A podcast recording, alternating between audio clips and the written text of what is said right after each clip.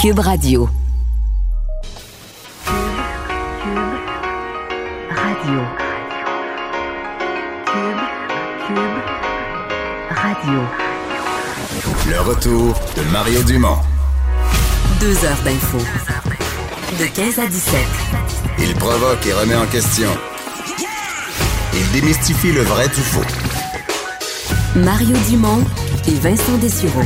Le retour de Mario Dumont.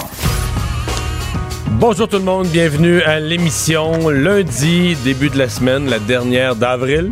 Techniquement, si on se fie aux courbes, on est en droit d'espérer que ce soit celle où les chiffres commencent à baisser, les nombres de nouveaux cas de la COVID. Bonjour Vincent. Salut Mario. On a hâte un peu à ça, là, quand même, Ah. de voir les courbes partir. C'est stabilisé, en, ça augmente plus, mais c'est un plateau assez, euh, assez inquiétant. là. Et euh, la journée de samedi, par exemple, où faisait super beau, nous donnait le goût là, de sortir puis de Ouais. faire le barbecue. Et il faut quand même tempérer nos ardeurs. Déjà qu'on nous parlait d'immunité collective, de son importance, puis de déconfinement. Il faut se rappeler que notre mandat, c'est encore de rester chez nous pour la majorité Ouais. des Québécois. là. Mais c'est vrai, je pense que l'immunité collective, ça, c'est un peu euh, un concept un peu compliqué, euh, pas certain, pas appuyé scientifiquement. Mm. J'ai pas l'impression que c'est.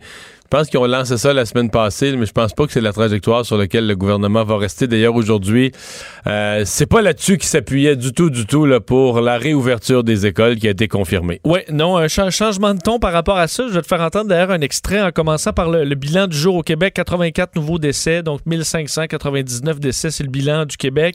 875 nouveaux cas. Au niveau des hospitalisations, soins intensifs, c'est assez stable. Euh, et euh, François Legault qui parle encore de deux mondes. En commençant quand même bre- de, façon brève sur les CHSLD, euh, 75 des 84 décès aujourd'hui, c'est les CHSLD. Donc, euh, seulement 9 hors résidence pour personnes âgées. Alors, ça montre à quel point ces deux mondes présentement au Québec. Euh, par rapport au CHSLD, une bonne nouvelle, 11 000 nouvelles personnes se sont inscrites sur Je contribue pour off- offrir leur, tra- leur travail à temps plein, ce qui était demandé par le gouvernement, de sorte que, euh, selon François Legault, on pourra combler euh, les postes C'est comme si c'est plus clair, qu'on a demandé des gens à temps plein, on des. J'ai l'impression qu'au début, le jeu contribue, c'était comme trop large. Le monde disait, ah, ben moi, je pourrais faire un petit peu, une couple de jours, aller aider. Là, la, demande est plus claire. On veut du monde qui sont qui s'en viennent travailler à temps plein. J'ai l'impression que les 11 000 qui sont là, tu peux les appeler. Puis là, euh, il a dit le salaire, a à TV, il a dit ce qu'il veut. Tu tu sais exactement dans quoi tu t'embarques. Ce qui est probablement plus simple pour euh, le jour où tu les rappelles. Là. Oui, et euh, là-dessus, François Legault était clairement très heureux de cette nouvelle-là. On peut l'entendre. On a eu en fin de semaine, suite à mon appel, 11 000 nouvelles personnes qui ont proposé leur candidature pour venir travailler à temps plein. Et on en a rappelé euh, beaucoup en fin de semaine. Il y en a qui déjà sont assignés et on est confiant euh, qu'avec ces personnes, on va être capable de combler tous les postes dans les résidences euh, pour euh, aînés. Soulignait d'ailleurs euh, le travail de, certaines personnalités connues. On a parlé beaucoup de Laurent Duvernay-Tardif, mais il y avait également Joanie Rochette, euh, olympienne, donc euh, qui, euh, qui va travailler dans les CHSLD. Et c'est ce côté contrôlé de la situation. Donc, on a réglé le problème de personnel en CHSLD. On a une situation qui est stable dans le reste du Québec. C'est ce qui permet aujourd'hui d'annoncer finalement la réouverture de certaines écoles. Je vous fais entendre François Legault là-dessus. Je vous annonce aujourd'hui que si et seulement si la situation reste comme actuellement, on va réouvrir les écoles primaires et les services de garderie le 11 mai à l'extérieur du Grand Montréal, puis le 19 mai euh, dans le Grand Montréal. Donc, Grand Montréal, incluant Laval, une partie du 4-5-0 qui devront attendre un peu plus d'une semaine de plus euh, par rapport au reste du Québec. Pour ces écoles, donc réouverture qui n'est pas obligatoire, faut le rappeler. D'ailleurs, les parents qui sont euh, qui ont des maladies euh, chroniques, immunosupprimées, des enfants également, ben, eux sont invités à rester à la maison. Secondaire, cégep et université, ben eux, pas de réouverture et pas à la fin du mois, c'est ce sera en septembre, entre autres en raison de l'utilisation du transport en commun par les jeunes euh, euh, qu'on qu'on veut éviter et également parce que c'est plus facile pour eux et déjà on est en train de le faire, d'apprendre à distance. Alors ce sera graduel uniquement avec les écoles primaires pour l'instant. François Legault qui parle de cinq bonnes raisons euh, de pourquoi il est important de rouvrir, le bienfait des enfants, qui est, bon, selon lui, clairement euh, expliqué, on l'a vu avec les, pédiatres la semaine dernière, mais pour les jeunes en trouble d'apprentissage, éviter la violence à la maison, des risques qui sont limités au niveau de leur santé, autant pour les jeunes parents que pour les enfants, situation qui est sous contrôle dans les hôpitaux, donc on dit s'il y a des professeurs qui attrapent la COVID-19, bon, on sait qu'on pourra les traiter euh, sans problème dans les hôpitaux. On a le de la santé publique, donc la science euh, confirme qu'on peut rouvrir, et également que la vie doit continuer. Donc, ça a été les mots du- de, de François Legault. Et dans les cinq raisons, il y a une raison qui n'est pas là hein, Ouais. et qui est au centre, euh, disons, d'une controverse avec le fédéral depuis quelques jours, et c'est l'immunité collective. Je vous fais entendre l'explication de François Legault, qui euh, clairement a voulu bien signifier que cette immunité collective n'était pas dans les raisons aujourd'hui. Donc, vous avez vu dans les cinq raisons, il n'y a pas l'immunité collective. là. L'immunité collective, il y a des experts qui pensent que d'avoir la COVID-19 puis d'en être guéri, ça pourrait immuniser. Donc, euh, c'est ce qu'on souhaite. Par contre, c'est pas prouvé. Donc, on ne doit pas prendre notre décision sur cette base-là, mais euh, euh, ça sera un bénéfice secondaire si jamais ça peut être le cas. Bon, Moi, je pense que c'est mieux comme ça. oui, bénéfice secondaire. Puis, je veux dire, parce que l'immunité collective, là, le 60-70% de la population, c'est énorme. Là. Peut-être si le vaccin vient jamais, si vraiment l'immunité s'acquiert, là, une fois que tu as la maladie, tu, tu l'as plus une deuxième fois, puis que le vaccin est vraiment long à arriver, peut-être qu'au bout de deux ans, il va y avoir une vague, deux vagues, trois vagues, quatre vagues, cinq vagues. Tu sais que la, la On maladie va avoir naturellement, là, puis ouais. là, on va peut-être se rapprocher de ça. là. Mais je pense pas qu'on peut. Là, on doit être, mettons, on doit être, mettons, à 2% au Québec, 2-3 là. Mais je pense pas qu'on peut partir et dire on, on rouvre tout puis on vise 70 là. Dire, euh, Ben, parce que New York, là, je voyais de nouveaux chiffres, auprès de 7500 New-Yorkais, puis New York, il a goûté... Là, pas ça, un fait au hasard, là, un, Au un hasard. échantillonnage pris au hasard. C'était 14% Comme le dernier, la dernière étude auprès de travailleurs new-yorkais, c'était 13,9. Là, c'est 14. Euh, et là, c'est Ce qui veut dire qu'à. Montréal, on pourrait peut-être être à, à mon avis, peut-être à 6-7. 5-6-7. Puis pour le Québec dans son ensemble, à en 2-3.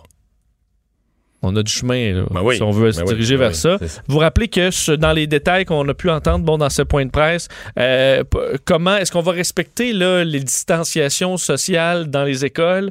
Ben, vu qu'on s'attend à ce qu'il y ait moins d'élèves, parce qu'évidemment, il y en a qui vont rester à la maison, euh, on voudrait idéalement qu'on, dans les classes, il y ait moins de monde, à peu près qu'une quinzaine d'étudiants par classe. Peut-être même utiliser des locaux d'écoles secondaires qui seront vides. Euh, et faire des tests. là. Alors ça, euh, on expliquait que la capacité de test du Québec va être, va être augmentée pas mal. Mais en même temps, M. Legault était quand même réaliste sur le fait que plus les enfants sont petits, plus la compréhension du 2 mètres, c'est aléatoire. En même temps, Oui. plus ils sont petits, moins ils sont susceptibles d'être malades. là, mais je pense qu'en maternelle, première année, tu vas pouvoir leur dire, là, installer le métier aux récréations, d'un déplacement, ils vont oublier ça. euh. Mais à mon avis, c'est optimiste de... Peut-être que je sous-estime les enfants. Peut-être que les dernières semaines, on l'a tellement répété. Peut-être qu'il y y a un peu plus vieux vont faire vraiment attention. Mais je pense pas qu'on s'illusionne du côté du gouvernement. Si on rouvre les écoles, je pense que c'est avec l'acceptation que ça va se rapprocher en dedans du 2 mètres de temps en temps chez les, les petits. là. Et le message central du docteur Arruda de la santé publique de son côté, c'était là, pas, ça veut pas dire que c'est le temps de faire des parties puis que c'est le déconfinement là, pour tout le monde. Le mandat, c'est encore le même pour la majorité des gens. On rouvre les écoles, c'est de façon très surveillée euh, et euh, également là, euh, pour le reste, c'est le même système qui, qui continue. Là. Alors, faut pas penser qu'on peut aller manger avec notre famille et tout ça. Des fois, il manque juste, prend juste un petit relâchement pour que tout le monde sente que finalement la menace est moins là. Docteur Arruda tenait à rappeler l'importance de respecter les Non, règles. même demain, on va annoncer la- le plan de reprise de l'économie au niveau régional. Mais ça non plus, là, ça veut pas dire. Pas, même si on reprenait des activités professionnelles, euh, des, des usines, etc., des commerces, euh, ça déconfine pas. C'est-à-dire que c'est comme si pour faire marcher l'économie, on va faire marcher les affaires essentielles, mais il n'y a toujours pas de party à la fin de la journée. Là. On- dans le respect des normes sanitaires de distanciation et autres, on va essayer de faire marcher les entreprises puis les chantiers. Mais euh, c'est, faut quand même limiter les contacts au, euh, strict minimum. Euh, je pense quand même, on va vous présenter en direct tout à l'heure la conférence de presse du ministre de l'Éducation. J'ai quand même l'impression que lui va aller plus loin que M. Legault au niveau de, de la qualité de l'enseignement à distance. Oui. Euh, qui pour l'instant, d'abord, euh, c'est mieux en Ontario qu'ici. Je pense qu'au Québec, on l'a pas pris, on l'a pas mis obligatoire, on l'a pris moyennement au sérieux. Et on a, euh, on a dit qu'on était, on s'est excusé en disant qu'on n'était pas beaucoup outillés. Euh, les jeunes sont partis un jeudi soir, et tu sais, ils, ils ont quitté l'école vraiment. La, la plupart des jeunes ont même laissé des livres dans leur casier. Ils se rendaient même pas compte qu'ils partaient pour un confinement là. On a dit il y a pas d'école demain. On a dit un jeudi soir, il y a pas d'école demain. Puis là, les jeunes sont arrivés chez eux, puis là, durant la soirée, on s'est mis à se dire, ouais, mais puis l'école demain, il va-tu en avoir lundi prochain? Puis là, on voyait. Tu sais, la nouvelle changeait de jour en jour, d'heure en heure, quasiment la nouvelle évoluait. Fait que euh, là, euh, je pense que le ministre, à partir du moment où les, les- les enseignants vont pouvoir aller à leurs écoles, que peut-être qu'on pourra donner aux jeunes, j'ai l'impression, l'accès au casier au niveau secondaire. D'après moi, l'enseignement en ligne, peut-être même qu'on va vouloir prêter du matériel informatique aux jeunes qui n'ont pas d'ordinateur chez eux. Je ne sais pas. Moi, j'ai l'impression que l'enseignement en ligne, quand on rouvre certaines écoles, l'enseignement en ligne va devenir plus sérieux. Là. Parce que les tablettes, euh, on sait qu'on pourrait en fournir à des jeunes qui n'en ont pas, par exemple, qui sont Exemple. pas équipés. là. Exemple. Donc ça, ça va être à surveiller. Du côté d'Ottawa, ben, M. Trudeau n'avait pas d'annonce comme telle aujourd'hui, sinon que, comme prévu, depuis 6 heures ce matin, le programme de subvention salariale euh, aux entreprises, ben, il est, euh, il est en fonction. On peut faire ses demandes. Effectivement, pas de nouveau programme et milliards aujourd'hui, mais on revient sur tout un programme. Là, Ouais, celui- le plus coûteux de tous. le plus coûteux, le subvention salariale d'urgence pour les entreprises, donc pour payer 75 euh, du, du salaire des entreprises euh, dont le chiffre d'affaires a été atteint par la COVID-19. Donc, c'est ouvert depuis ce matin et il faut croire que ça marche bien euh, en raison du nombre qui a été donné euh, par euh, Justin Trudeau ce matin. On peut l'écouter. Depuis 6 heures ce matin, près de 10 000 entreprises avaient déjà présenté une demande. La subvention va aider beaucoup de gens à garder leur emploi pendant cette crise. Et ça va aussi aider les employeurs à reprendre rapidement leurs activités une fois la crise terminée. Alors, 10 000 euh, en quelques heures, évidemment, le nombre va, va être appelé à grossir. Oui, parce qu'il a dit quelque part dans son allocution qu'il y en a 300 000, il y a 300 000 personnes différentes qui avaient fait des simulations sur la calculatrice en ligne. Il y a une calculatrice Mhm. pour calculer à ce à quoi ton entreprise aurait droit. C'est 300 000. Oui. 300 000 utilisateurs différents, d'après ce que je comprends. Bon, il peut y en avoir deux qui viennent d'une même entreprise. Tu peux avoir deux, deux comptables ou deux, euh, deux personnes différentes d'une même entreprise qui font chacune leur simulation, mais quand même. À date, dans chaque programme du fédéral, euh, le- le- disons, il y avait beaucoup de gens en file pour en profiter. Euh, L'argent sort bien. Absolument. Donc, on vous rappelle, c'est jusqu'à 847 dollars par semaine. Et également, euh, Justin Trudeau qui a dû expliquer qu'il y a un risque là, quand même pour certains employés qui vont avoir reçu trop d'argent. C'est des gens qui sont sur la PCU, qui vont être payés rétroactifs du, que- du 15 mars. Donc, euh, euh, Ben, c'est surtout ceux dont les employeurs ont changé d'idée. Parce qu'il y a des employeurs qui avaient fait des mises à pied, mais la journée où euh, Justin Trudeau puis son, ministre ont annoncé la subvention salariale, l'entreprise a fait ses calculs, ben, dit, ouais, ce compte-là, si le fédéral en paye les trois quarts, je vais garder. Je vais garder mon monde, je vais garder pour la fidélité de mes employés, puis tout ça, je vais les garder. Mais a, il y a cette date-là, il y en a qui avaient déjà fait leur demande de PCU. Fait que là, c'est comme s'ils reçoivent leur paye, puis reçoivent la PCU. Et à ça, il faudra. euh, Justin Trudeau dit que on a les systèmes pour surveiller ça. euh, savoir qui a reçu trop d'argent, qu'on préfère en donner plus que moins présentement, mais qu'on ira, évidemment, les gens seront euh, obligés de rembourser à la fin de l'année. Et ça, euh, pour ceux qui ne sont pas travailleurs autonomes, généralement, peuvent avoir toute une mauvaise surprise au mois d'avril quand vient le temps de faire le rapport d'impôt et que tu dois 3000 dollars au fédéral ou, ou plus. Gardons-nous déjà des reporters disponibles pour le, Oh. la, la période des rapports d'impôt l'année prochaine. Absolument. C'est pas dire on croira. Je pense pas qu'en janvier 2021, l'économie là foisonne nécessairement avec les gens là aient de l'argent pour savoir quoi en faire. Alors ce sera peut-être encore douloureux à ce moment-là pour plusieurs de payer la note s'ils ont reçu de l'argent en trop du fédéral.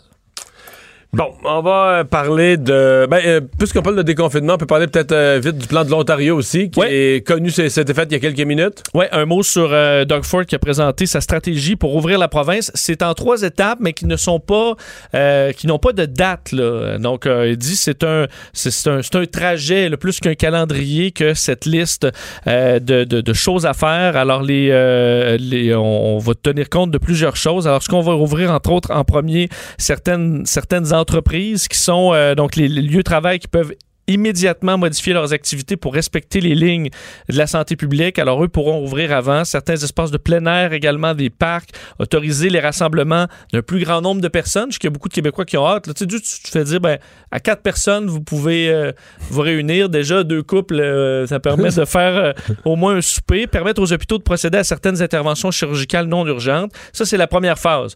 Deuxième phase, avec l'évaluation de risque, rouvrir plus de lieux de travail, l'industrie des services, par exemple, des bureaux, des commerces de détail, autoriser de plus grands Mais rassemblements. ils n'ont pas de date. Pas de date. OK, parce que de- moi, je comprends que demain, le ministre Fitzgibbon va présenter son plan.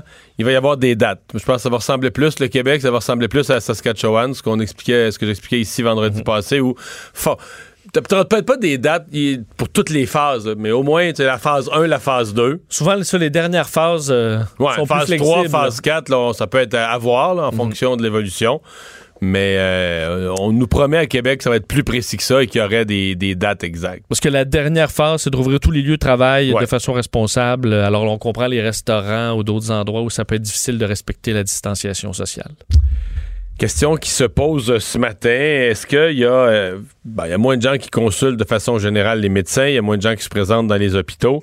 Et il y aurait, semble-t-il, euh, des centaines, voire quelques milliers de Québécois qui sont probablement porteurs du cancer, qui sont probablement qui atteints par le cancer et qui ne le savent pas parce que on a eu beaucoup moins de détection de cancer au cours des, euh, des dernières semaines. Euh, Martin Champagne est président de l'Association des médecins hématologues et oncologues euh, du Québec. Euh, bonjour, docteur Champagne. Bonjour, M. Dumont. Euh, donc, le- le- les chiffres sont assez frappants. là. Il, y a moins de, il y a moins de cancers détectés dans les dernières semaines. Ah, tout à fait. Euh, la diminution du nombre de, cons- de demandes de consultation pour de nouveaux patients en oncologie médicale est euh, de l'ordre de 35 à 40% présentement. Ce qui veut dire quoi? Ce qui veut dire qu'il y a des gens probablement qui ont une petite bosse, un petit bobo, un petit quelque chose et préfèrent ne pas se présenter aux urgences, reportent. En fait, 90% des gens qui ont un diagnostic de cancer ont des symptômes reliés. Alors, pour le 10% qui n'ont pas de symptômes, habituellement, la découverte va se faire suite euh, au programme de dépistage de- du cancer du sein par des mammographies ou euh, des programmes de dépistage du cancer du côlon par les tests sur les Est-ce que ça, c'est arrêté? du sang. Ça, c'est complètement arrêté. Ça, OK. c'est complètement arrêté présentement depuis euh, presque sept semaines. En plus, il y a euh, des patientes qui ont des cytologies du col utérin pour le cancer du col, donc ça aussi des pap tests, là, donc ça aussi c'est sur la glace essentiellement. Alors, Déjà, ça, ça représente 10 des, des patients. Il faut savoir qu'au Québec, chaque semaine, il y a 1100 personnes à peu près qui sont diagnostiquées d'un nouveau cancer. Donc, ça fait beaucoup de gens. Ensuite de ça, des gens qui se présentent qui se présentent avec euh, des symptômes. Donc, ceux qui ont des symptômes majeurs, par exemple, vous avez un écrasement d'une vertèbre ou une fracture due à une lésion osseuse, ces gens-là, on continue de les voir. Mais il y a un certain pourcentage de gens qui ont euh, soit une bosse au sein, euh, soit une bosse dans le cou, qui euh, ont perdu du poids, un petit peu de difficulté à digérer, ce genre de choses-là, et qui présentement ben, attendent de prendre un rendez-vous avec leur médecin, ou encore ont vu leur médecin qui a prescrit des tests, mais ils craignent de venir en milieu hospitalier parce qu'ils craignent la COVID. Mais le plus grand danger, c'est sûr que la COVID, c'est une infection sévère, c'est une infection dangereuse si vous avez un cancer. Mais le plus grand danger pour un cancéreux, c'est pas la COVID, ça se demeure son cancer. C'est attendre, ouais, c'est ça. C'est le, cancer. euh, euh, vous, dites quoi aux gens, dans le fond? euh, c'est un peu le même message que d'autres spécialistes de la santé. Si, les gens ont des, des situations qui ont l'impression qu'ils doivent être vus, vérifiés, il faut pas hésiter d'aller à l'hôpital? C'est tout à fait juste. Euh, les, trajectoires de soins ont été mises de façon appropriée. Là, présentement, on débute une relance des tests d'imagerie, des biopsies, des euh, chirurgies. Il faut pas que les gens craignent de venir en milieu hospitalier. On peut pas donner aucune garantie 100%, mais c'est la même chose que d'aller à l'épicerie du coin ou euh, faire des, courses. À un moment donné, on peut pas vivre reclus éternellement. Et présentement, le milieu de soins aigus a fait des mesures pour atténuer au maximum le risque pour un patient. Donc, le plus grand risque pour un patient, c'est de négliger sa santé. Et on voit présentement des statistiques en émergence de partout dans le monde, comme quoi il y a un excès de mortalité de d'autres causes que la COVID. Les gens négligent trop, que ce soit les maladies cardiaques, que ce soit les maladies euh, psychiatriques, que ce soit un paquet de choses. Présentement, le système de santé a été saturé à divers égards a restreint l'accès pour les soins de santé courants, mais là, il faut réouvrir, mais il ne faut pas que les gens hésitent à consulter non plus. Euh, au niveau du, cancer, on avait dit que les, ce qu'on appelait les chirurgies semi-urgentes, les urgentes n'ont jamais cessé de se faire, mais on avait dit qu'on reprenait progressivement les semi-urgentes. Est-ce que ça se fait? Avez-vous l'impression que les gens, entre autres, qui ont euh, des... Euh, des cellules cancéreuses à faire retirer, que ça se repris euh, adéquatement dans toutes les régions? Ben, ça commence. Cependant, la, situation, euh, je dirais, est à géométrie variable. Il y a des centres, il y a des centres où présentement euh, il y a des éclosions de COVID. Euh, ils ont été publicisés, ces centres-là. Et ce qu'on assiste malheureusement présentement, c'est un, grand délassage à partir des CHSLD vers les unités de soins aigus. Et aussi, au moment du congé des patients qui ont eu la COVID, on n'a plus de place pour sortir les patients des centres hospitaliers de soins aigus. Donc, on a des patients en convalescence dans les soins, dans les centres hospitaliers. Puis de plus, présentement, en raison de la terrible crise qui frappe euh, des CHSLD, on a mobilisé plusieurs équipes qui faisaient des soins courants, euh, donc des soins aigus, pour les envoyer donner un coup de main au CHSLD. Il faut le plus possible préserver les centres hospitaliers de soins aigus en préservant les équipes d'une exposition qui ne serait pas voulue. Euh, puis il faut qui, qui cause des éclosions, on l'a vu malheureusement dans certains centres, puis qu'il faut protéger à, la, à, terme protéger donc les patients euh, de, euh, de que les travailleurs de la santé ramènent dans des centres de soins aigus de la COVID. Alors présentement, la structure euh, fait qu'il y a une certaine congestion qui se dessine à l'horizon et peut-être que le, la reprise des activités ne sera pas celle que l'on souhaitait. Parce que vous parlez de congestion, c'est un peu la question qu'on se pose. Est-ce qu'on va se retrouver quand on va donner le feu vert à la reprise des chirurgies tout ça, je sais pas, mettons euh, fin mai, début juin, euh, on va avoir des listes d'attente, on va avoir des quantités de cas démesurées. On sera pas, on, va avoir de la misère à rattraper ce retard-là, non? Euh, absolument. Les semaines passées euh, sont, sont pas rattrapables d'une certaine façon. On a délasté beaucoup. On a fait des chimiothérapies, de l'hormonothérapie qu'on appelle néo-adjuvant, c'est-à-dire euh, pour temporiser, calmer le cancer en attendant les chirurgies. Donc, il y a déjà plusieurs choses qui ont été faites de, de, ce point de vue-là. Il y a des alternatives. Il y a un groupe de travail au ministère euh, qui est euh, présidé par le Dr Legault, président des chirurgiens, qui regarde justement comment on va prioriser les chirurgies, parce que c'est pas toutes les chirurgies qui ont la même urgence ou la même euh, même degré d'urgence, ou certaines chirurgies qui sont plus lourdes. Donc, ça va placer les cliniciens devant des choix euh, à faire euh, éthiques euh, du point de vue euh, du point de vue de la prise en charge des patients, parce que effectivement, il y aura une avalanche de, de, de cas. Puis, veut, veut pas, la situation va avoir des impacts majeurs sur l'ensemble de la population parce que lorsque vous priorisez la chirurgie du cancer, ça a de l'impact sur les soins que vous êtes capable d'administrer en chirurgie orthopédique pour les changements de de genoux, de hanches, etc. Donc, l'impact est majeur au niveau de l'ensemble de la population. C'est pour ça qu'on est on a sonné la, cloche d'alarme euh, au gouvernement, qu'on est heureux qu'il y ait eu une certaine écoute, mais la situation va être difficile, elle va être difficile pendant des mois et des mois dans le système de santé. Docteur Champagne, merci. Merci. Au revoir, Martin Champagne, le président de l'Association des hématologues et oncologues du Québec. Euh, Vincent, les chiffres, euh, peut-être euh, dans le monde. Oui, on atteint 3 millions de cas, euh, donc euh, dépassé évidemment des cas officiels, 208 000 euh, décès, entre autres aux États-Unis. Un cap qui sera franchi euh, sous peu, c'est celui du euh, 1 million de cas. Donc vous comprendrez que c'est à peu près, le, ça veut dire que les États-Unis ont le tiers des cas euh, dans le monde, évidemment, le cas Ils sont quoi? confirmé. Sont à 56 000 56 000 décès. Euh, L'État de New York avait des meilleures nouvelles encore aujourd'hui, le 337 décès, donc euh, une, une courbe qui est en grande baisse au niveau des décès, au niveau des cas aussi. Euh, dans d'autres États, par contre, on voit là, dans, où le, le rythme commence à s'accentuer du nombre de cas alors qu'on parle euh, de déconfinement. Euh, les nouvelles étaient meilleures euh, du côté de l'Espagne, 331 morts là, dans- depuis 24 heures, alors qu'en France, c'était une légère hausse. Boris Johnson était de retour au travail. Ouais.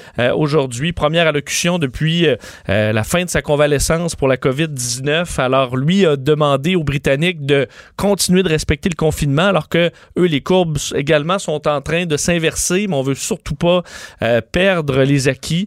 Euh, alors qu'en Chine, c'était retour en classe aussi pour plusieurs élèves de Pékin et Shanghai, après quatre mois quand même Mais c'est retour en classe en beaucoup d'endroits. Le Danemark, la Norvège, euh, l'Allemagne, le Portugal prépare ça. La France, euh, semaine prochaine, dans, dans deux semaines. Partout, on suit, on fait nos propres guides. là. Mais c'est ça, c'est parce que c'est tellement différent. Il y en a comme la Norvège fait comme le Québec, ils commencent par les petits. Mais j'ai vu un autre pays qui commence par les grands. C'est le secondaire seulement. C'est le Danemark ou l'Allemagne qui commence par les grands. Il y en a d'autres qui commencent vraiment par. Il y en a qui ont priorisé les finissants. Ceux qui changent de niveau, là. Oui. Comme nous, l'équivalent chez nous, ça serait secondaire 5, sixième année. Puis que tu changes. Fait qu'il y a vraiment toutes sortes. Tout le monde essaie que ce soit graduel, de pas rentrer tout le monde à l'école en même temps. Mais c'est. Tu dis, ouais.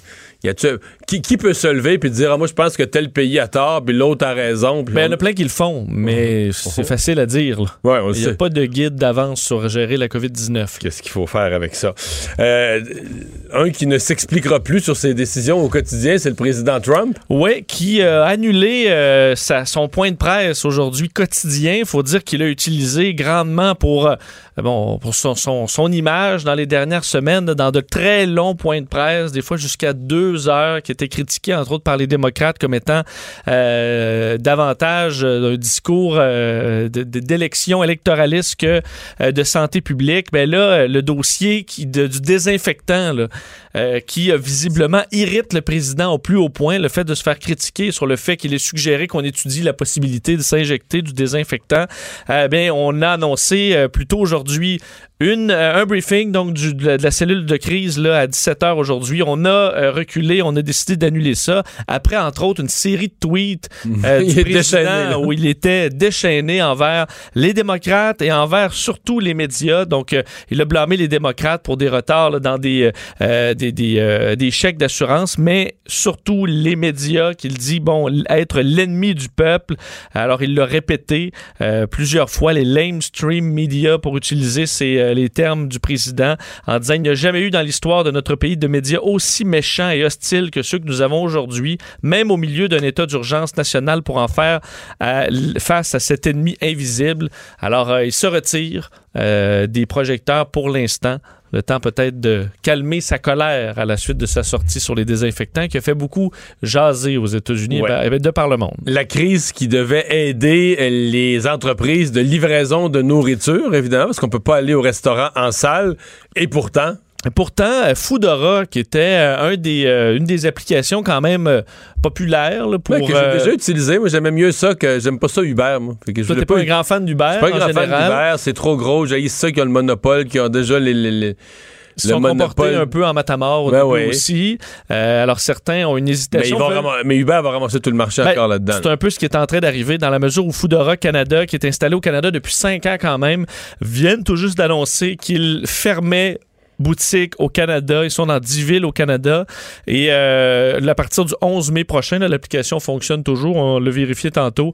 À partir du 11 mai prochain, on ferme. Pourquoi? On dit le Canada est un marché très saturé en termes d'offres pour la livraison de nourriture. Puis on comprend qu'Uber Eats en prend une très grande partie. Alors on dit Foodora été incapable d'atteindre une position de leader et d'être profitable au Canada. Alors on doit... Je sais euh, pas c'est quoi les parts de marché. C'est c'est quand même au Canada, il y a Skip the Dishes. Skip qui est quand même qui est canadien, je pense, pas me Oui, tromper. il y a un autre euh, dish là, que j'oublie. là. Mais t'as évidemment Uber Eats qui est, euh, qui est là. DoorDash, on Ah oui, il y en a trois, quatre autres, là, c'est ça. Euh, à quel point eux ont des grandes tartes. On voit qu'Uber est particulièrement présent. Euh, c'est dommage de perdre un concurrent là-dedans dans un marché qui est très, très populaire ces jours-ci. Alors, est-ce qu'on peut penser qu'un jour, si on perd nos, euh, la concurrence, on verra des frais de livraison augmenter? Euh, en tout cas, Foodora qui cessera ses opérations le 11 mai. On s'arrête dans un instant, la chronique de Gilles Barry. Le retour de Mario Dumont. Parce qu'il ne prend rien à la légère. Il ne pèse jamais ses mots. Cube Radio. Et c'est l'heure de la chronique de Gilles Barry qu'on fait euh, plus activement dans l'émission parce qu'on sera tout à l'heure en couverture euh, direct, en direct de cette annonce sur les écoles. Salut Gilles. Salut Mario. Euh, et tu veux me parler euh, de la gestion de la crise à Ottawa?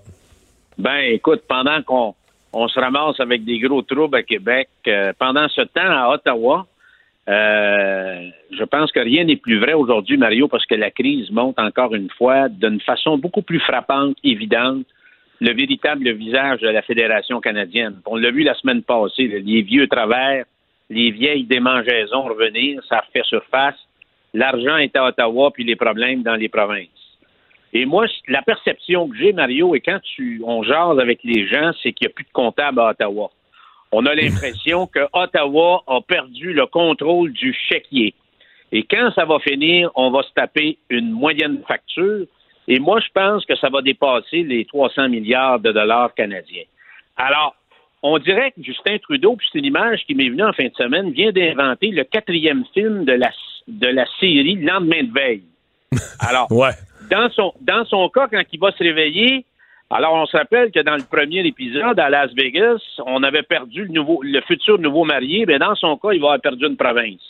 Alors, du haut de son hélicoptère, on, on a l'impression qu'à chaque conférence de presse, il arrose les citoyens de milliards de dollars. Alors, tous les jours, on assiste à la grande tournée de Justin, tournée qui est sans fin. Puis le dernier coup qu'il a donné, qui a été, à mes yeux, qui était très questionnable, c'est le 8 milliards aux étudiants. Alors, pour moi, c'est... Je vais pas te relancer, mais c'est 9. C'est 9? C'est 9 Bon. milliards. 9. Ça a Euh, monté. Ouais, euh, non, mais c'est oui, celui-là, il, il a- il a mal passé.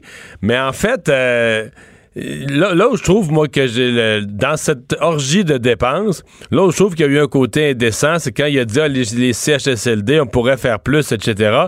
Parce que la vérité, c'est que d'ailleurs, ça, ça l'est fait mettre sur le nez assez vite. La vérité, c'est que le fédéral a coupé les transferts en santé aux provinces au fil des années, qui n'a pas aidé les provinces dans leurs euh, investissements en santé. Mais je vais t'en annoncer une autre, moi. La conséquence du déficit épouvantable, toi, tu es rendu à dire que ce sera peut-être 300 milliards, t'as peut-être pas tort, entre 2 et 300, mettons, dans 225 et 300. Ben, où on va couper, quelle est une des premières places où on va couper du côté fédéral, c'est les transferts aux provinces encore. Donc, on fait, pendant que les gens meurent dans les CHSLD, il fait la leçon à François Legault, alors que l'année prochaine, il va proposer d'y couper plus ses transferts en santé, j'y gagerai mes culottes. Ben, Tu as une bonne gageure, puis je pense que je ne gagerai pas avec toi parce que tu as raison. En fin de semaine, Mario, tu sais que je vis à Saint-Rémy, qui est une plaque tournante du, du- de l'industrie maraîchère au Québec. Euh, J'ai parlé à un des, des grands producteurs qui m'a dit que, euh, dans le fond, l'aide de Justin aux étudiants a fait fuir les étudiants à 1250 dollars par mois. Pour, pourquoi aller se pencher dans les champs au gros soleil, dans la terre, la poussière, la boue, les moustiques, des longues heures, y compris les fins de semaine? Alors, il m'a dit, il y avait des gens qui s'étaient inscrits, mais après l'annonce de Justin, ça a fait déguerpir le- les gens qui avaient levé les mains. Et dans le fond, puis sa phrase est bonne, il dit Le monde agricole cet été ne pourra pas compétitionner Justin. Ouais, mais tu vois, il y a des euh, municipalités qui, dans les 48 heures après l'annonce de, la- de- de cette nouvelle aide, la, la PCU pour étudiants, il y a des municipalités qui ont eu, les services de loisirs ont eu des appels de jeunes qui avaient donné leur nom pour faire les camps de jour, qui se désinscrivaient, qui disaient enlever mon CV de la pile. Alors, c'est. Et moi, tu sais, Mario, on, s'est moqué de Donald Trump avec raison souvent. Pourquoi va-t-il. Il a mis son nom sur les chèques euh, d'il y a deux semaines aux, contribuables américains. C'est quoi la différence entre Donald et Justin qui, a décidé de- de- d'envoyer un chèque de 8 milliards, qui en passant est le double de ce que la Caisse de dépôt a mis de côté comme fonds pour aider les entreprises du Québec à passer à travers la crise? Alors moi, j'ai l'impression qu'il y, a une saveur électorale là-dedans. Il ne faut pas oublier que Justin Trudeau est en gouvernement minoritaire. Ça va probablement brasser là, euh, quelque part vers l'automne. Alors pour lui, c'est un... Duplessis avait ses frigos, puis là, c'est le chèque à Justin probablement pour faire adhérer les jeunes. Parce que d'après moi, Mario, il y aura peut-être une élection fédérale euh, d'ici un an à Ottawa. Et juste en passant aussi, Mario, j'ouvre une parenthèse. S'il y a un endettement supplémentaire entre 200 et 300 milliards, c'est 15 000 par citoyen canadien qu'on devra rajouter sur euh, ce qu'ils auront à payer jusqu'au restant de leur jour pour la dette qu'on aura contractée avec la crise. Alors, c'est certain qu'il va y avoir un réveil brutal. Hein? Alors, euh, à la fin de la journée, c'est les contribuables qui vont payer. Comme tu l'as mentionné tantôt, les provinces vont souffrir.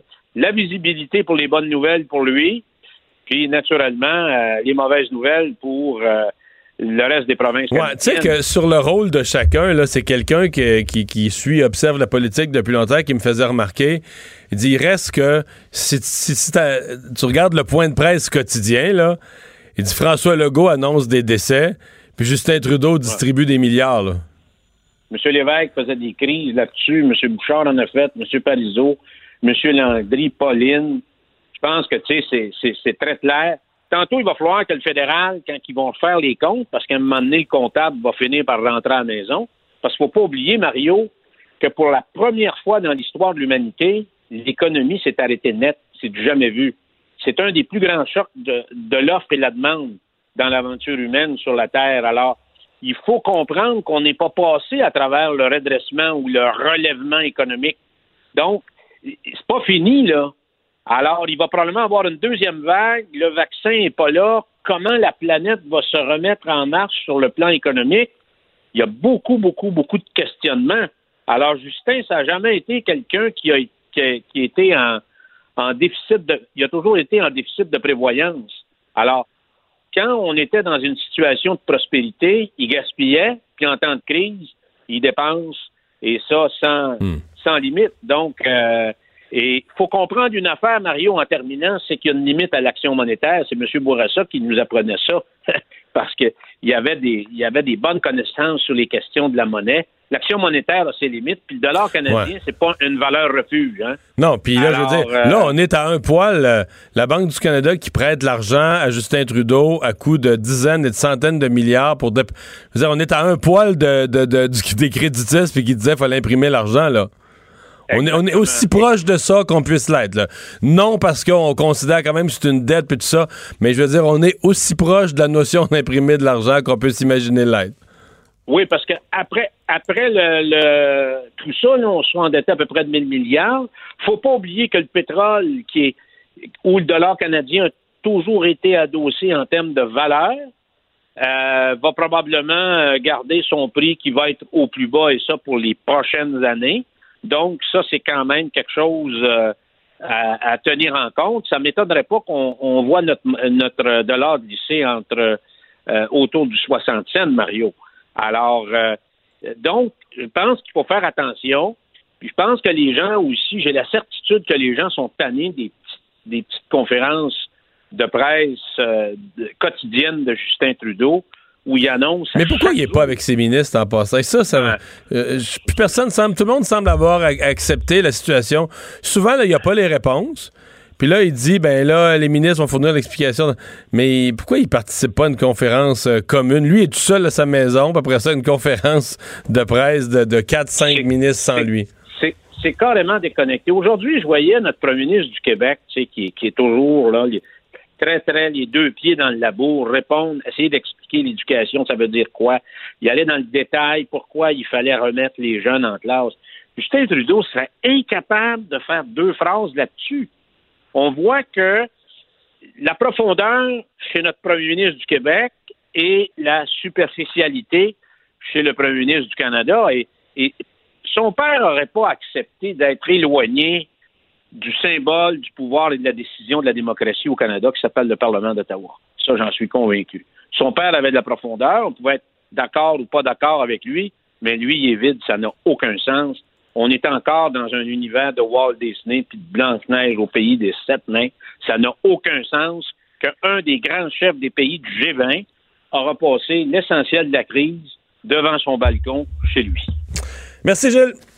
Merci. On se reparle. Salut. Bonne journée. On s'arrête pour la pause. Euh, on va parler culture au retour. Le retour de Mario Dumont, le seul ancien politicien qui ne vous sortira jamais de cassette. Mario Dumont et Vincent Dessureau. Cube Radio. Culture et société. Bonjour Anaïs. Allô? Alors, euh, j'ai vu François Bellefeuille. Tu as vu la vidéo? J'ai vu. Ah, ok, toi, Vincent, est-ce que Non, tu as je sais vu? qu'il s'est fait couper les cheveux. J'ai vu la photo floue. J'ai pas eu le temps de voir la photo pas floue. Exactement, une euh, courte vidéo qui euh, fait vraiment du bien en ce début de semaine. Elle dure environ 2-3 minutes, donc je vous fais entendre, je vous dirais, là, un ramassis, un gros melting pot de ces 3 minutes-là. C'est vraiment euh, du pur bonheur. Journée très spéciale pour moi. Je me rase les cheveux. C'est sûr que ce que je vais m'ennuyer de plus, c'est d'avoir du vent dans les cheveux. On va envoyer euh, toutes ces petites couettes-là à le camp. Ok, c'est parti. Papa, papa, elle va-tu changer? Ma face, ça va pas changer, dis donc. Est-ce que t'aimes encore papa? Oui. Ah, On va vendre ça sur le marché noir. Fait que c'est ça, je me suis rasé les cheveux, comme Jay du temps. Exactement comme lui. Lui, il l'a fait au centre belle, moi, il l'a fait dans ma cour. Eh, c'est ça. Hein? C'est deux, deux styles différents.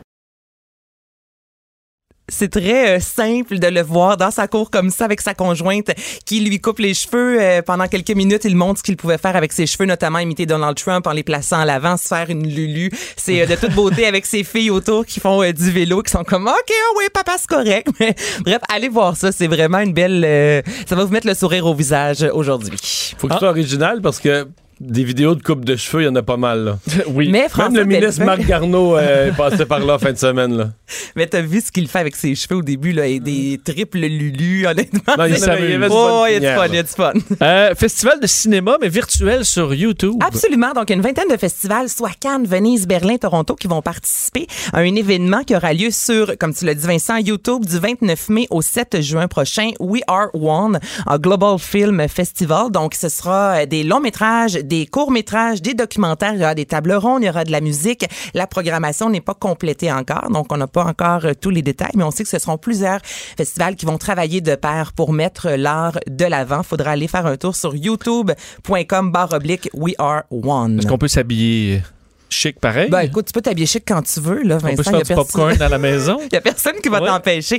Mais il me semble Cannes, ça fait plus avec euh, verre de champagne que popcorn. Oui, c'est vrai. Personnellement, vous pourrez évidemment faire euh, des dons et les sous amassés seront euh, remis à l'Organisation mondiale de la santé.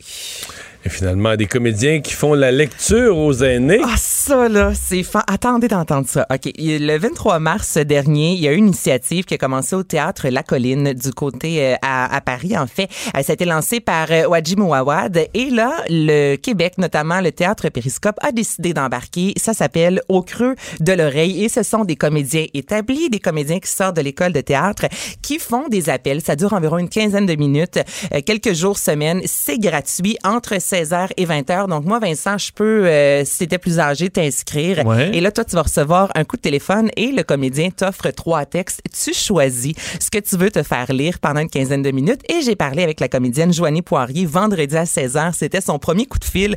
Moi, je voulais savoir co- comment ça s'est passé. Tu sais, c'est spécial quand Ça doit être stressant un ben peu. oui, ouais. parce que tu es Ouais. habitué d'avoir du public, surtout lorsque tu fais du théâtre, d'avoir des gens devant toi, tu sais, de sentir l'énergie, mais là, tu es au bout du fil, tu connais pas. plus intimidant. Ben justement, alors je vous fais entendre ça.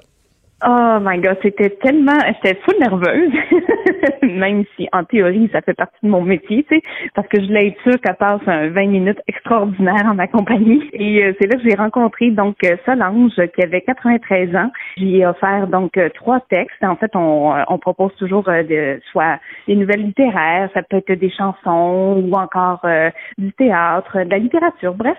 Donc dans les trois choix que je lui ai proposés, ben elle a choisi le texte le plus osé. J'étais vraiment contente. C'était un texte de Yvan Bienvenu qui c'est du gros joual et euh, ça raconte euh, en fait l'histoire d'une madame dans un, euh, un centre pour personnes âgées qui se fait venir un gogo boy dans sa chambre et ça se termine de façon assez particulière.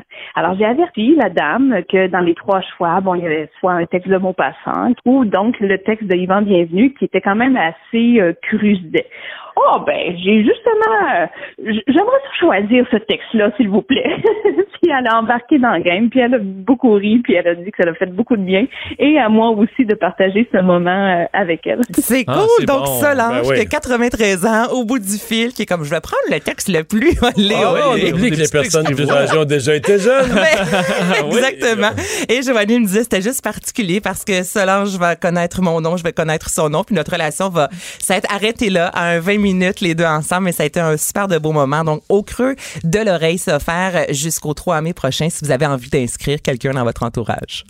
Merci beaucoup, Anaïs. Euh, on va aller à une pause. Euh, restez là. Euh, on va vous présenter à côté de 15h30. Là, on sera en direct de la conférence de presse où le ministre de l'Éducation va donner tous les détails.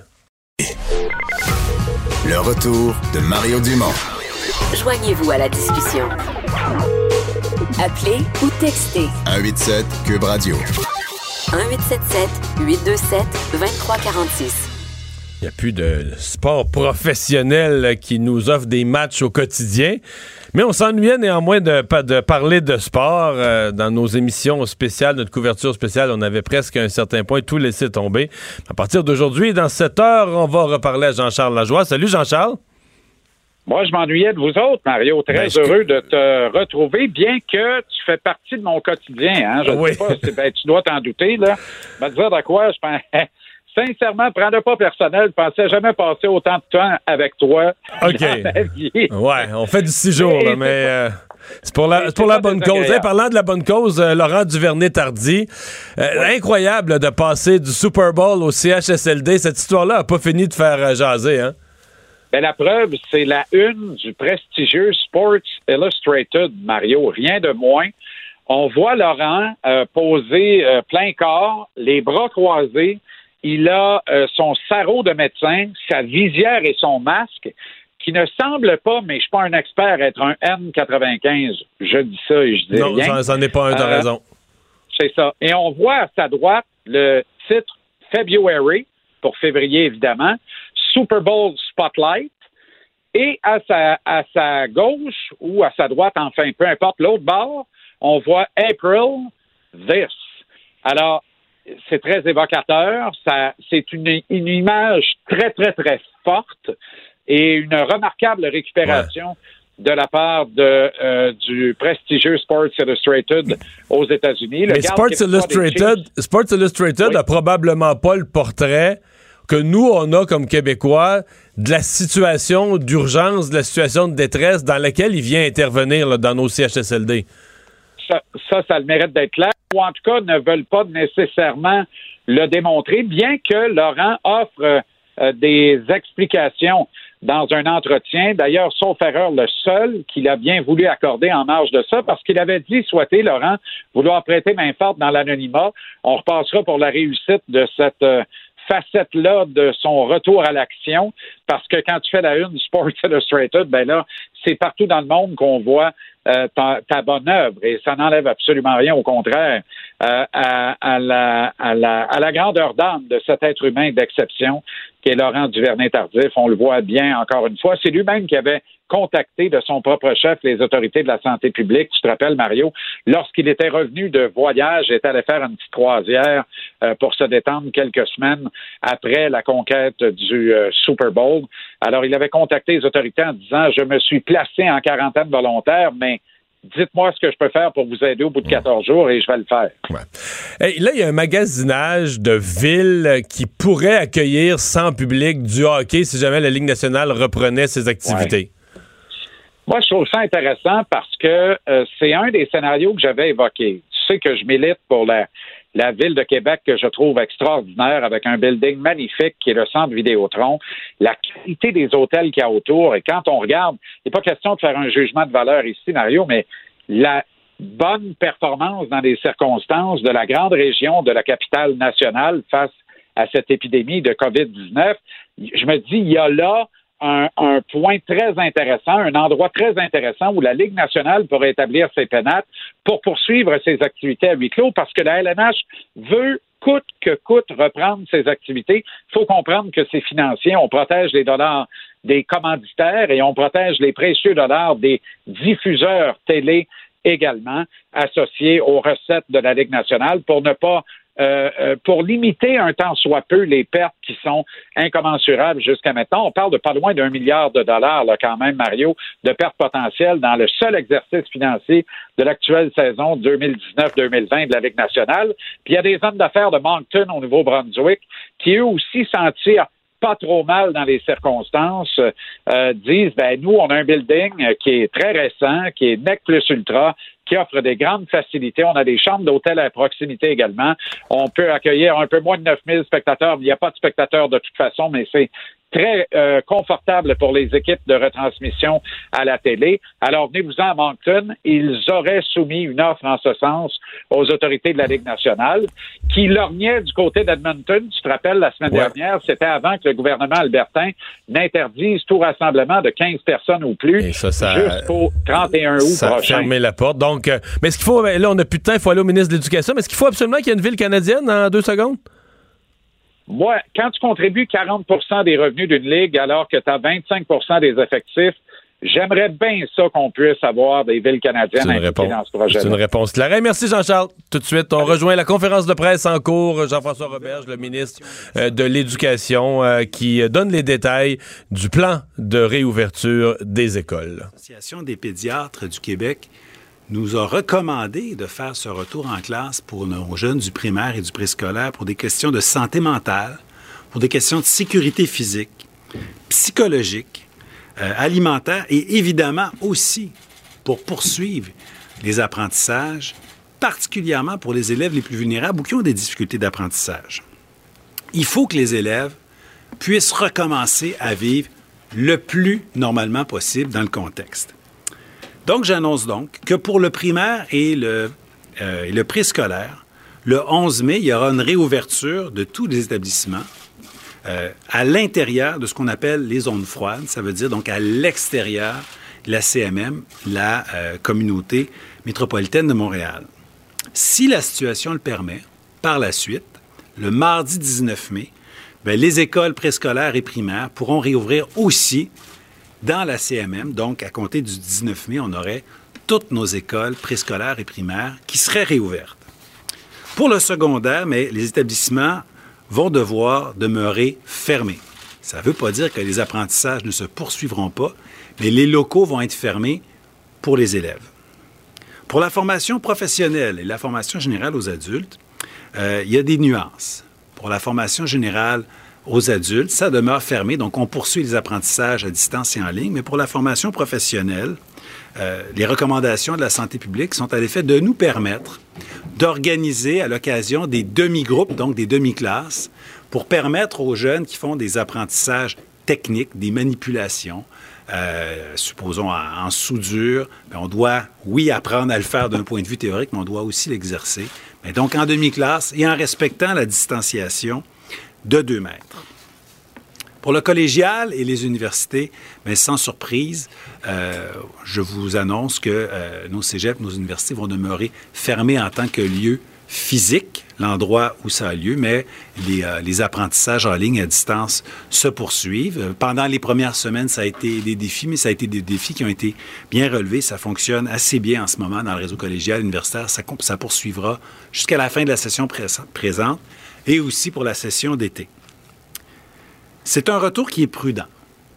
Et je comprends que si, malgré tout, il y a des parents et des membres du personnel qui ont encore euh, des inquiétudes, c'est normal. C'est pour ça, d'ailleurs, qu'on fait une annonce deux semaines à l'avance. Hein. C'est bien important de le mentionner. C'est deux, même à trois semaines à l'avance. On annonce quelque chose euh, et on a le temps de voir venir. On a le temps de s'approprier les recommandations de la santé publique et, d'un point de vue logistique, d'organiser la vie scolaire de cette nouvelle manière. Et les recommandations sont à l'effet d'avoir une distanciation de 2 mètres, évidemment, et d'avoir un maximum d'élèves par classe qui sera de 15 dans nos écoles préscolaires et primaires. Aussi, c'est bien certain que tout le monde qui a une condition médicale particulière ou qui ont euh, plus de 60 ans euh, ne pourront pas revenir, en fait, pourraient revenir, mais vraiment recommandé au personnel qui ont plus de 60 ans ou qui ont une condition médicale de ne pas revenir travailler sur les lieux du travail, fourniront une prestation de travail à partir de chez eux. Les élèves qui ont une condition médicale particulières aussi sont priés de ne pas revenir en classe. Et si jamais quelqu'un a des symptômes, c'est certain qu'il devra euh, rester à la maison pour un minimum de 14 jours. Évidemment aussi, il y aura des mesures sanitaires très strictes avec davantage de nettoyage de surface, etc., de mesures sanitaires à l'intérieur des écoles. Le premier ministre le dit souvent, c'est une euh, mesure qui est volontaire, le retour dans nos écoles préscolaires et primaires, mais je veux quand même insister sur le fait que ce serait vraiment favorable que les élèves qui ont des difficultés scolaires, les élèves euh, qui euh, peut-être étaient en échec dans les premières étapes ou qui ont des besoins particuliers, retournent en classe si c'est possible euh, pour eux de le faire, s'ils n'ont pas de, de, problèmes de santé. Et on souhaite que les enseignants, dans les prochains jours, contactent les familles des élèves qui ont des difficultés scolaires et ils leur expliquent comment ça va se passer pour euh, inciter ces jeunes à venir en classe. Ce retour, même pour cinq ou six semaines, peut faire une grande différence dans la vie scolaire de nos jeunes. On va leur offrir un encadrement pédagogique bonifié. Et là, je parle de ceux aussi qui vont rester à la maison, tant au secondaire, évidemment, parce que c'est fermé, qu'au préscolaire. Bien sûr, on va garder écoleouverte.ca, notre portail euh, pédagogique. Bien sûr, les trousses pédagogiques hebdomadaires qui sont envoyées à chaque semaine continueront d'être envoyées. Les appels aux élèves vont continuer de se faire. Le partenariat avec Télé-Québec va continuer de se faire. Mais j'ai quatre nouvelles, quatre bonnes nouvelles pédagogiques à annoncer aujourd'hui. D'abord, dès le 4 mai, l'ensemble du personnel scolaire va avoir accès à nos services de garde éducatifs et aux services de garde scolaire, ce qui veut dire que tout le monde dans le réseau scolaire aura les meilleures conditions pour offrir une pleine et entière prestation de travail. Deuxièmement, à compter de cette semaine, sur invitation, les parents, attention, sur invitation de la part des écoles, eh bien, on pourra aller récupérer notre matériel pédagogique et on pourra aussi se faire prêter des outils technologiques, donc des tablettes et des ordinateurs. Aussi, nous avons une entente euh, avec TELUS et euh, avec Apple qui nous, qui nous a permis de faire mettre de côté plus de 15 000 tablettes reliées LTE, réseau cellulaire, pour être capable de prêter à ceux qui n'ont pas les outils technologiques les outils, mais aussi d'envoyer dans les maisons des outils connectés pour les maisons où il n'y aurait toujours pas d'Internet, toujours pas, comme on dit, de Wi-Fi. Eh bien, on va briser euh, cet écart qui peut se creuser avec euh, les plus vulnérables en fournissant des outils, mais aussi même en fournissant des connexions Internet. Et finalement, on a une formidable entente avec notre université à distance, la TELUC, qui, à compter du 4 mai, offrira gratuitement, puisque c'est le ministère qui le paye, mais gratuitement pour euh, tout le réseau scolaire, préscolaire, primaire, secondaire et collégial, une formation sur la technopédagogie, sur l'enseignement à distance, donc une formation de niveau universitaire de 20 heures qui va être offerte à tous les enseignants du Québec. Donc avec ces quatre mesures, c'est clair qu'on va être capable de faire encore plus et encore mieux pour ceux qui vivront une année, une fin d'année scolaire à distance. Ceci dit, euh, c'est clair qu'il y a beaucoup de défis qui vont se présenter pour une réouverture, même si elle est lente, graduelle et volontaire, même si les premiers enfants qui vont revenir à l'école reviendront dans deux, sinon dans trois semaines, il y a quand même un défi de logistique pour coordonner, tout ça sur le terrain.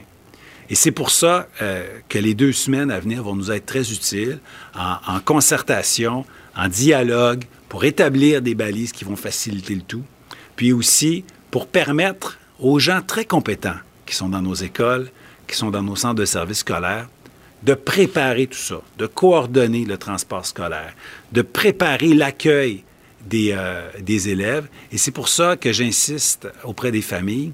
Je demande aux parents d'aviser au moins une semaine d'avance l'école avant d'envoyer leurs enfants à l'école, dans nos écoles préscolaires et primaires, quand elles réouvriront dans deux, sinon trois semaines. Très important d'aviser l'école une semaine d'avance pour qu'on puisse se préparer à offrir un service de qualité euh, aux élèves et qu'on puisse se préparer aussi à l'accueillir dans le respect des recommandations de la santé publique avec la distanciation et le maximum de 15, euh, de 15 élèves. Je termine en disant que j'ai confiance qu'au fond, euh, tout ça va bien se faire. Oui, il y a des défis à relever. On a le temps pour le relever et on a dans nos équipes au Québec toute la compétence nécessaire pour accueillir les élèves et pour fournir l'accompagnement euh, pédagogique à tous les élèves qui sont aussi à la maison. Merci. Donc Monsieur maintenant, Lacombe, oui. merci beaucoup, merci beaucoup. Euh, donc euh, merci Jean-François d'avoir mis la table.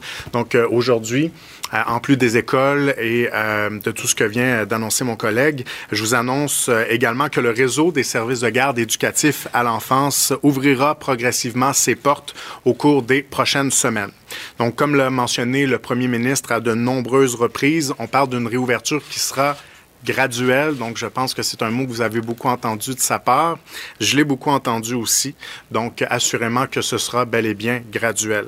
C'est une réouverture qui permettra donc le retour de dizaines de milliers d'enfants dans leur milieu de garde habituel et le retour au travail aussi d'autant de parents. Dans un premier temps, donc pour la semaine du 4 mai, euh, on va demeurer avec un régime d'exception des services de garde euh, pour l'ensemble du territoire québécois, tout en l'élargissant, euh, Jean-François l'a dit, aux parents qui œuvrent dans le réseau de l'éducation pour permettre une reprise qui se fasse euh, le mieux possible. Ensuite, le 11 mai, nous mettrons fin au service de garde d'urgence en zone froide, donc c'est-à-dire euh, sensiblement partout au Québec, sauf dans la région de la communauté métropolitaine de Montréal. Les parents dont l'emploi figure donc sur la liste des emplois prioritaires pourront réintégrer leurs enfants dans leur service de garde habituel. Si la situation le permet, ensuite, le 19 mai, dans la zone chaude, donc Montréal et ses environs, globalement Montréal, Lille et ses euh, banlieues, eh bien, euh, elle s'inscrira aussi dans cette logique, ce qui veut dire fin des services de garde d'urgence et retour aux établissements habituels pour les enfants des parents qui figurent sur euh, la liste prioritaire. Et finalement, par la suite, la liste va s'élargir progressivement euh, partout au Québec. Alors voilà, donc le ministre de la Famille euh, qui donne les détails, Mathieu Lacombe donne les détails pour les services de garde. Mais Vincent, je pense qu'on retient, surtout là euh, des éléments bon pour les écoles. On savait déjà, M. Legault avait déjà dit les grandes lignes, mais donc toutes les régions, sauf la communauté métropolitaine, de Montréal, ça ouvre le 11. Exact. On, on- on dit là vraiment, si la situation le permet, euh, la, la- la communauté euh, urbaine de Montréal, donc pour métropolitaine de Montréal, pour ouvrir ses écoles le 19 mai. La CMM, là, ça, c'est les bases Laurentides. C'est grand. C'est les bases Laurentides, Laval, euh, une petite partie de la Nodière, euh, la Rive-Sud, plus de l'île de Montréal, évidemment. Alors, on va attendre d'avoir les, les confirmations, mais ça, on se dirige donc vers ça. Rappelant quand même des points intéressants là, sur les, les- les nouvelles annoncées, euh, surtout par rapport, bon, on demande aux parents d'aviser les écoles euh, une semaine d'a- d'avance pour qu'on sache le nombre euh, Qui vient, de- qui de- vient qui pas, vient, qui vient pas, parce que ce sera 15 élèves par classe, donc on veut respecter une, une distance entre les élèves. Rappelez la question de la technologie, là, parce qu'il y a des jeunes qui vont rester à la maison euh, et on veut donner accès au matériel technologique à ces gens-là. Alors, d'un, sur invitation, les- on pourra aller récupérer le matériel à la- à- à- dans les écoles, mais aussi 15 000 tablettes euh, qui pourront être prêtées à des jeunes et des tablettes qui sont connectées LTE, donc qui n'ont pas besoin d'une connexion Internet. Un Wi-Fi dans la maison, là. Exact, qui n'ont pas besoin d'avoir Internet, Wi-Fi à la maison pour fonctionner en ligne. Alors, ça permettra de, de- de donner à des jeunes qui n'ont pas accès à Internet aux outils qui fonctionnent en ligne et sur tablette. Et formation aussi pour les profs. Évidemment, il y a des professeurs qui sont un petit peu euh, déconnectés de tout ça. Ça fait pas d'eux des mauvais professeurs dans leur matière, mais quand même. Alors, on leur offrira des formations en technologie euh, pour euh, les mettre à jour sur ces pratiques-là. Alors, ça fait partie Fait que dans de le ce qui fond, c'est oui un certain nombre de mesures sur le retour en classe, mais c'est aussi une bonification sérieuse de l'enseignement à distance qui était, euh, qui était inégal, disons, jusqu'à maintenant. Exact. Puis là, écoleouverte.ca, tout ça, ça reste ouvert en service pour les jeunes qui vont rester à la maison. On va aller, on va faire une pause. Au retour, on devrait arriver là, dans la période des questions. Il risque d'avoir des sujets importants avec les ministres qui vont être abordés. Le retour de Mario Dumont, l'analyste politique le plus connu au Québec. Cube Radio. Autrement dit. Alors, on retourne dans la conférence de presse en cours. C'est toujours le ministre de la Famille qui parle, qui vient de préciser que les, les parents qui n'ont, même si les CPE vont, vont rouvrir les garderies scolaires, les parents qui feront le choix de garder leur enfant à la maison n'auront pas à payer pour garder leur place. Euh, C'était une des questions qui se posait. On écoute. ou euh, une dernière côte peut-être à monter dans un marathon, parce que c'est peut-être plus un marathon qu'un sprint, mais euh, c'est nécessaire de passer par là si on veut arriver à la ligne d'arrivée. Donc, il ne faut pas lâcher, il faut continuer de se protéger, puis euh, on va y arriver. Merci. Nous en sommes maintenant à la période de questions. Nous allons commencer avec euh, Alain Laforêt, TVA Nouvelle. Bonjour, messieurs. Euh, Monsieur Lacombe, si on restreint les groupes à 15 dans les écoles primaires, qu'en est-il des garderies? Dans les garderies, la façon dont on va procéder sous recommandation de la santé publique, c'est d'y aller euh, d'abord, premier élément important, avec la moitié des ratios habituels. Donc, si l'éducatrice habituellement pouvait avoir 10 enfants avec elle, ce ratio sera diminué à 5. Si c'était 8, ce sera 4. C'est le premier élément. Le deuxième, c'est sur le taux d'occupation global aussi de l'installation. Donc, actuellement, théoriquement, sur papier, les installations peuvent aller jusqu'à 30% On leur avait permis de faire ça, mais dans les faits, on est, à moins de 4% en moyenne au Québec dans les installations. Donc, première phase, on va leur demander de viser un taux d'occupation global dans la garderie ou CPE de 30% qui sera éventuellement euh, euh, appelé à augmenter si la situation euh, le permet. Monsieur Roberge, qu'en est-il des chauffeurs d'autobus qui sont souvent très âgés? Oui, c'est vrai qu'il y a, euh, on me dit autour d'un chauffeur d'autobus euh, sur deux qui a près de 60 ans. Euh, ce qu'on a fait, c'est qu'on a vérifié avec la sa- santé publique et avec les transports et on va être capable d'aménager dans les autobus une barrière physique, une espèce, on pourrait mettre un plexiglas ou quelque chose pour protéger les chauffeurs d'autobus pour être certain là, euh, qu'il n'y a, a pas de danger pour leur, pour leur santé. Maintenant, question pour euh, Geneviève Lajoie, Journal de Québec, Journal de Montréal. Bonjour. Euh, pour ce qui est des masques, euh, Monsieur Lacombe, vous avez parlé des éducatrices qui devront porter un masque. On me dit même une visière. Euh, c'est pas simple avec les petits enfants mais qu'en est-il aussi? Je, voudrais peut-être une réponse des deux qu'en est-il des professeurs dans les écoles? Bien, je peux dire que de notre côté, il n'est pas euh, envisagé. On n'a pas de recommandation à l'effet d'imposer euh, un équipement de protection aux enseignants et aux enseignantes euh, dans nos écoles. Il faut comprendre que la situation, elle n'est pas la même non plus. Donc, on parle, par exemple, dans le cas de tout petit de deux ans, d'une clientèle, en guillemets, de tout petit pour qui c'est bien plus difficile d'écouter les consignes, par exemple. Donc, euh, ça nous amène à dire que puisqu'on va augmenter euh, la- le taux d'occupation dans nos CPE, je vous le disais, là, actuellement, on est à moins de 4 en moyenne. Et là, on va augmenter jusqu'à 30 dans cette première phase sous recommandation de la santé publique.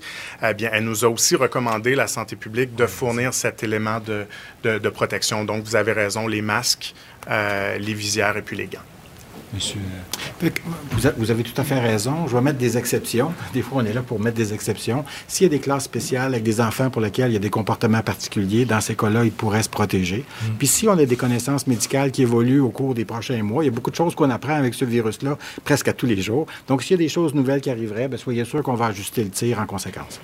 Euh, merci. Euh, vous attendez dans les écoles à quel taux de fréquentation? Parce que là, vous avez parlé tout à l'heure des classes maximum 15 élèves, mais vous vous attendez, vous, à quel taux? Et si jamais c'est plus que ce que euh, vous pensez, vous allez faire quoi? Bien, écoutez, c'est difficile, hein, parce qu'on l'annonce aujourd'hui, euh, et aujourd'hui, il y a peut-être des gens qui ont des craintes, qui n'auront plus ces craintes dans une semaine, parce qu'on est dans un processus où on se réapproprie notre espace public graduellement. Il y a un déconfinement très lent et graduel. Mais donc, je pense que aussi dans l'humeur des gens, dans l'acceptabilité sociale de sortir un peu avec toutes les précautions, j'ai comme l'impression que les gens s'habituent. Si, ça ouvrait demain matin, pense pas qu'il y aurait plus que 50% de présence dans nos écoles primaires. Mais écoutez, euh, de toute façon, le vrai chiffre, ça va être le nombre d'élèves dans les classes. Et c'est pour ça qu'on demande aux parents euh, d'aviser une semaine d'avance avant d'envoyer leurs enfants. Donc là, on est le, le 27 avril.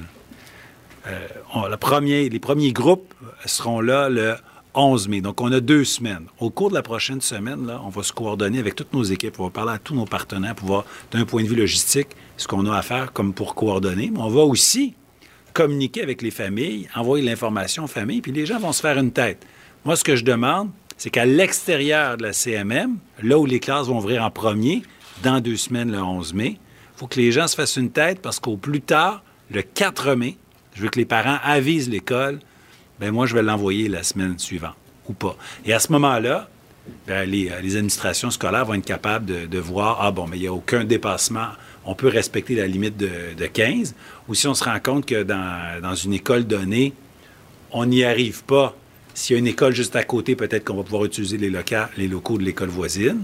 Ou peut-être même que si ça déborde vraiment, on va utiliser, supposons, les locaux d'une école secondaire qui, elle, sera vide, probablement pour les élèves les plus âgés, en sixième année ou peut-être en cinquième année. Mais là, tout ça, on va, on va le savoir en réalité à une semaine de cette première rentrée et tout le monde aura l'occasion euh, et le temps de se préparer. Question maintenant pour Marie-Michel Sioui, Le Devoir. Oui, bonjour. Euh, plusieurs questions. En fait, comment c'est possible de faire respecter des mesures de distanciation sociale dans des écoles? Certains élèves sont dans des roulottes ou dans des garderies où les enfants jouent les uns avec les autres. En fait, est-ce que vous vous attendez à ce que des élèves contractent la COVID? Je peux y aller pour les écoles. Ce que je peux vous dire, c'est qu'une grosse partie du travail se fait par la limite imposée de 15 élèves par classe. Vous savez, dans une classe, là, moi, quand j'ai commencé à enseigner, j'enseignais au troisième cycle du primaire, le maximum était de 29. On était pratiquement à 30. Les locaux ont la même taille. Aujourd'hui, le maximum est de 26. Et en milieu défavorisé, pour la même grosseur de la classe, on accepte seulement 22 élèves en ce moment. Et là, on dit qu'on va être à 15. Donc, en réalité, quand moi j'enseignais en 98, 99, 2001, 2002, on était 30. Et là, dans deux semaines, on aurait un maximum de 15. Donc, avec un maximum aussi bas, c'est pas si difficile de faire respecter la distanciation de 2 mètres. Dans le cas des services de garde éducatifs à l'enfance, c'est sûr que c'est un défi. Je ne vous ferai pas croire ici là, que les tout petits de 18 mois ou les enfants de 2 ans et demi, euh, c'est simple de leur demander de rester éloignés les uns des autres. Euh, c'est très difficile pour pas dire impossible. Il y a des éducatrices qui nous écoutent actuellement. Puis si je vous disais Ouais, voilà. Mais la distanciation sociale, faut- avec les enfants, il faudra rester raisonnable dans nos attentes. là. Oui, je pense qu'ils sont prudents à dire que, ben, dans le fond, c'est un risque quand même en, par classe, euh, on gérera par C'est-à-dire qu'on classe. met le maximum de conditions pour que la maladie se propage moins. Mais je veux dire, c'est pas. faut le répéter, c'est pas le risque. D'abord, le risque zéro n'existe pas. Puis il existe encore moins dans un cas comme, euh, comme celui-là. Euh, Il faut faire une autre pause. Euh, je vous dis à demain pour ce qui est de Cube Radio. On va revenir après la pause. On sera euh, toujours dans cette conférence de presse euh, en direct de LCN. Et on la- on l'analysera avec Paul Larocque et toute l'équipe. Cette émission est maintenant disponible en podcast. Rendez-vous dans la section balado de l'application ou du site cube.radio pour une écoute sur mesure en tout temps. Cube Radio, autrement dit. Et maintenant, autrement écouté.